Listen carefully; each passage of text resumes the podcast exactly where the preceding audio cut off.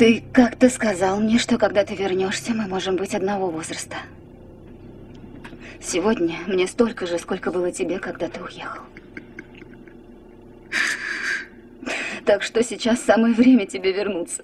Мне кажется, что историю режиссера Кристофера Нолана знает каждый киноман, ведь он подарил нам трилогию о Темном рыцаре, триллер «Помни», фантасмагорию «Престиж» и фантастический боевик «Начало». Недавний «Дюнкерк» в принципе тоже подходит под описание глобальнейшего фильма, но э, у него, пожалуй, больше всего было негативных отзывов из всех работ Нолана. Тем не менее, мой любимый фильм у Кристофера «Интерстеллар». Не знаю почему, но это космическое путешествие покорило меня еще первым трейлером, который вышел тогда, еще, по-моему, э, за полгода до фильма. Ну а сейчас я пересмотрел «Интерстеллар» уже раза три или четыре, и с уверенностью могу сказать, что этот фильм определенно станет классикой кино. О нем мы поговорим в нашем подкасте подробно, но все же коротко. Оставайтесь с нами. Ты это не услышишь, я знаю. Все эти сообщения просто улетают куда-то в темноту. Лоис говорит, что я... Я должен отпустить тебя. И... Э, так что... Знаешь, я тебя отпускаю. Я не знаю, где ты, пап, но Надеюсь, ты обрел покой. Прощай. В основе картины лежит не оригинальная идея, а тема существования черных дыр и параллельных измерений, предложенная физиком-теоретиком Кипом Торном. Первоначально права на картину принадлежали студии Paramount, а снимать ее должен был Стивен Спилберг. Однако в 2006 году к переработке черновика привлекли Джонатана Нолана, брата Кристофера Нолана. Работы предстояло проделать кропотливую, ведь уместить в будущий фантастический блокбастер множество научных обоснований – дело довольно сложное, ведь должно быть интересно. Этот процесс занял продолжительное время, а параллельно с подготовкой к съемкам «Интерстеллара» Спилберг работал над другими проектами.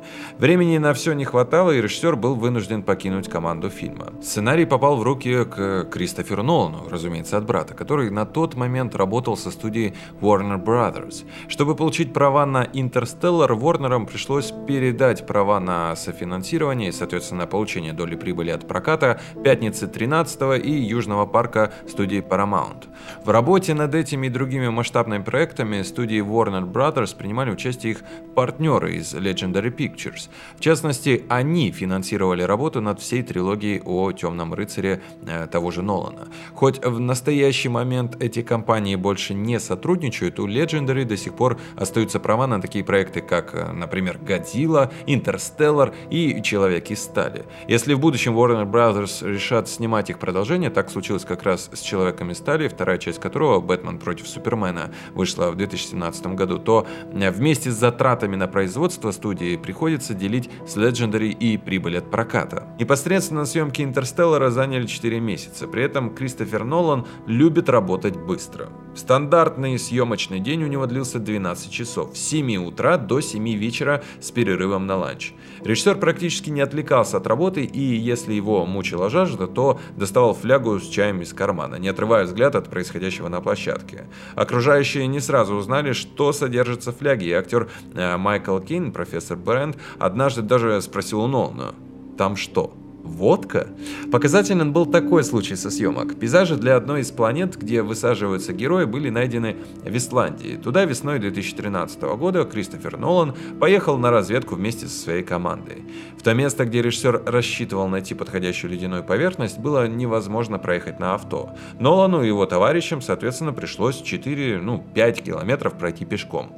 Пока они не обнаружили озеро, центр которого обледенел. Все стояли и смотрели на водоем, как Нолан вдруг вдруг разулся, снял носки и зашел в воду. Его команда минуту помедлила и последовала примеру режиссера, мало что понимая вообще. Оказалось, что режиссер хотел ближе рассмотреть льдину, которая в итоге так и не подошла для съемок. Но ноги у съемочной группы были промочены. Вот так серьезно относится к своему детище. Сам фильм был снят в формате IMAX. Что интересно, Нолан решил, что все кадры можно снять одной камерой, а не несколькими одновременно, как это часто делается. Казалось бы, так удобнее для оператора в первую очередь, но на деле же осталось лишь попыткой снимать на одну IMAX камеру, так как она была ручная и невероятно тяжелая. Это должно что-то значить. Любовь имеет значение, да. Общественная польза, социальные связи, воспитание детей. Мы любим людей, которые умерли. Какая в этом общественная польза? Никакой. Может быть, любовь — это нечто большее, что мы не в силах пока осознать. Может быть, это свидетельство чего-то артефакт какого-то другого измерения, которое мы не в состоянии постичь.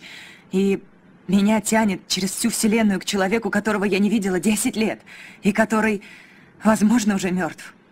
Любовь — это единственное доступное нам чувство, способное выйти за пределы времени и пространства. Может, нам стоит довериться ей, даже если мы не понимаем ее сути — я думаю, что о фильме лучше всего расскажет сам Кристофер Нолан, так что цитирую его же слова о своем же творении. Во всяком случае, я хотел снять огромную научно-фантастическую картину с очень давних пор. Можно сказать, с детства. Я вырос в годы, когда космические путешествия интересовали буквально всех. До сих пор помню тот день, когда увидел на большом экране впервые «Звездные войны». Мне было 7 лет, и это было сильнейшее впечатление. А вскоре после этого папа отвел меня в кино на повторно выпущенную космическую Одиссею. Наверное, с тех самых пор мне казалось, что научная фантастика самая величественная и масштабная, на что вообще способна способен кинематограф. Я, конечно, мечтал осуществить что-то подобное. На мой взгляд, «Интерстеллар» — реалистичный фильм. По меньшей мере, Стивену Хокингу мы показали э, его первому, и «Интерстеллар» ему очень понравился. С точки зрения науки, я во всем доверял нашему исполнительному продюсеру, физику-теоретику Кипу Торну. Он выдающийся ученый, и для него этот фильм тоже осуществление старинной мечты. Он хотел поучаствовать в создании кинокартины, которая будет базироваться на конкретных научных данных, а не на фантазиях. Верьте или нет, но самые невероятные и причудливые элементы Интерстеллара основаны на новейших открытиях физиков. Мы обходились без спекуляций и позволяли себе минимальное отклонение от э, научных изысканий. Что будет, если он взломает шлюз? Ничего хорошего.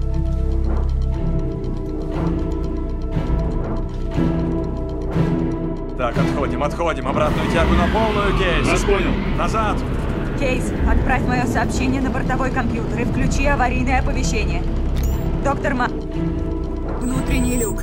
Повторяю, не открывайте внутренний люк. Повторяю, не откры... Брент, я не знаю, что он тебе наговорил. Но я беру командование Endurance на себя. И затем мы обсудим завершение миссии. Доктор Ман, послушайте меня. Дело не в моей жизни. Или в жизни Купера. Речь о судьбе человечества.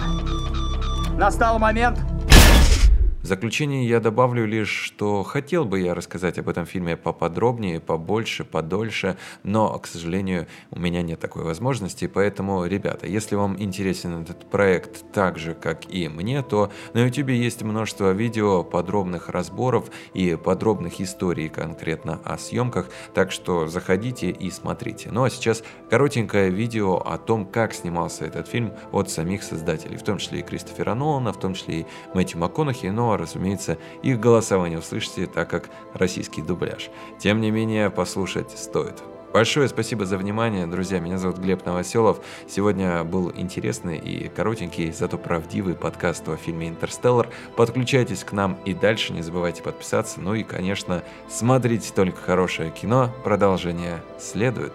Мы все еще пионеры. Мы только начали. Наши величайшие достижения еще впереди.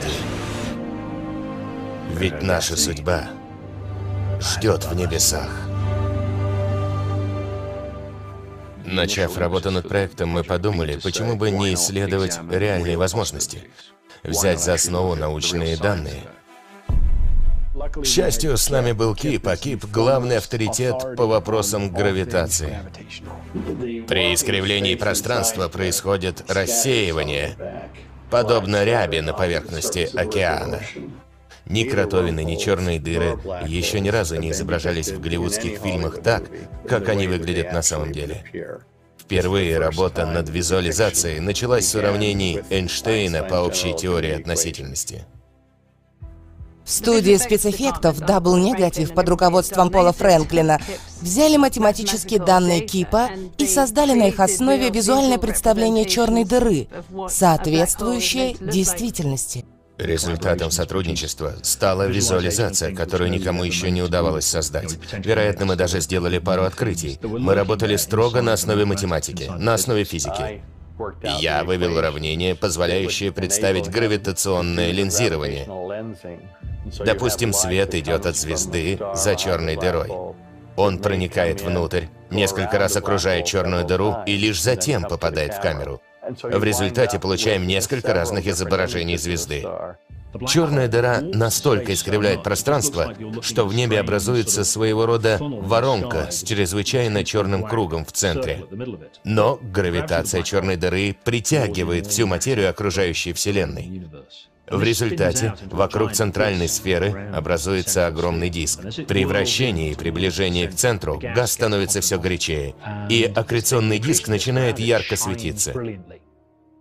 Мы обнаружили, после рендеринга и визуализации этой модели через гравитационную линзу, что гравитация придает сияющему диску газа причудливые формы. И вокруг черной дыры образуется удивительный, так сказать, радужный огонь. Я увидел искривление диска над черной дырой и под черной дырой. Теоретически я об этом знал, но теоретические знания — это одно, а совсем другое — видеть, чувствовать. Когда мы взялись за этот проект, мы решили, что если не получится получить изображения, понятные зрителям, нам придется неким образом их изменить. Но, как оказалось, если не менять ракурс, не менять позицию камеры, мы получим очень понятный тактильный образ благодаря этим уравнениям. Они нас постоянно изумляли и только подтвердили, что правда может быть удивительнее вымысла. Мы опубликуем несколько работ на эту тему. Одну для сообщества астрофизиков, а также работу для специалистов по компьютерной графике. Мы представим свои открытия о гравитационном линзировании, полученные путем симуляции раскручивания черных дыр. Так что наша работа не окончена до тех пор, пока мы не поймем истинную природу наших открытий.